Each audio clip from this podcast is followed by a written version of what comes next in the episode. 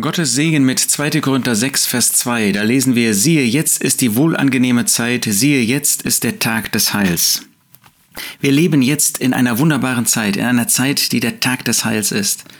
Ist das nicht großartig, dass es nicht eine Zeit ist des Gesetzes, dass es nicht eine Zeit ist, wo der Mensch aufgefordert wird, etwas zu tun, um überhaupt zu erkennen, dass er gar nichts tun kann, sondern es ist der Tag der Rettung. Es ist mit dem Tag natürlich nicht 24 Stunden gemeint, sondern eine Zeitperiode.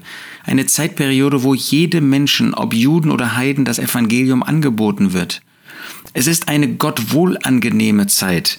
Das ist ja eigentlich ein Zitat aus dem Propheten Jesaja 49. Das zeigt, dass der Herr Jesus, der der Verworfene war, von Gott zu dem Christus gemacht worden ist, wie wir das neutestamentlich ausdrücken.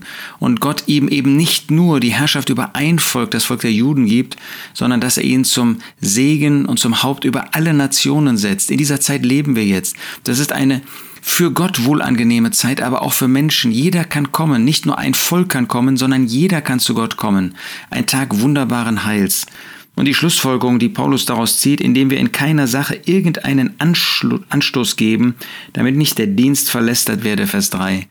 Ja, wenn jetzt das Heil ist, das jeder ergreifen kann, dann sollten wir als solche, die Empfänger dieser Gnade Gottes sind, unter keinen Umständen irgendetwas tun, was dieser Verkündigung des Heils entgegensteht, was irgendwie Menschen dazu führen könnte zu sagen, nee, dieses Heil möchte ich nicht haben, wenn ich diese Christen sehe.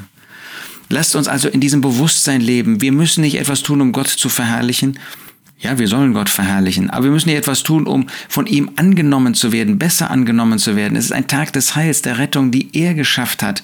Aber wir wollen jetzt ein Leben führen, das diesem Heil nicht im Widerspruch entgegensteht was nicht irgendwie das Heil nimmt als eine billige Gnade, um dann zu leben, wie man selbst will. Nein, das Bewusstsein dieser Errettung, dieses Heils, das führt dazu, dass wir umso mehr ein Leben zur Herrlichkeit Gottes führen. Natürlich, das Heil müssen wir selbst erst angenommen haben. Wir müssen selbst unsere Sünden bekannt haben, aber dann ist es eine wunderbare, eine herrliche, eine schöne, eine wohlangenehme Zeit, wo der Tag des Heils ist. Hast du dieses Heil angenommen? Lebst du jetzt in Übereinstimmung mit dieser Errettung? Das wünsche ich dir. Siehe, jetzt ist die wohlangenehme Zeit, siehe, jetzt ist der Tag des Heils.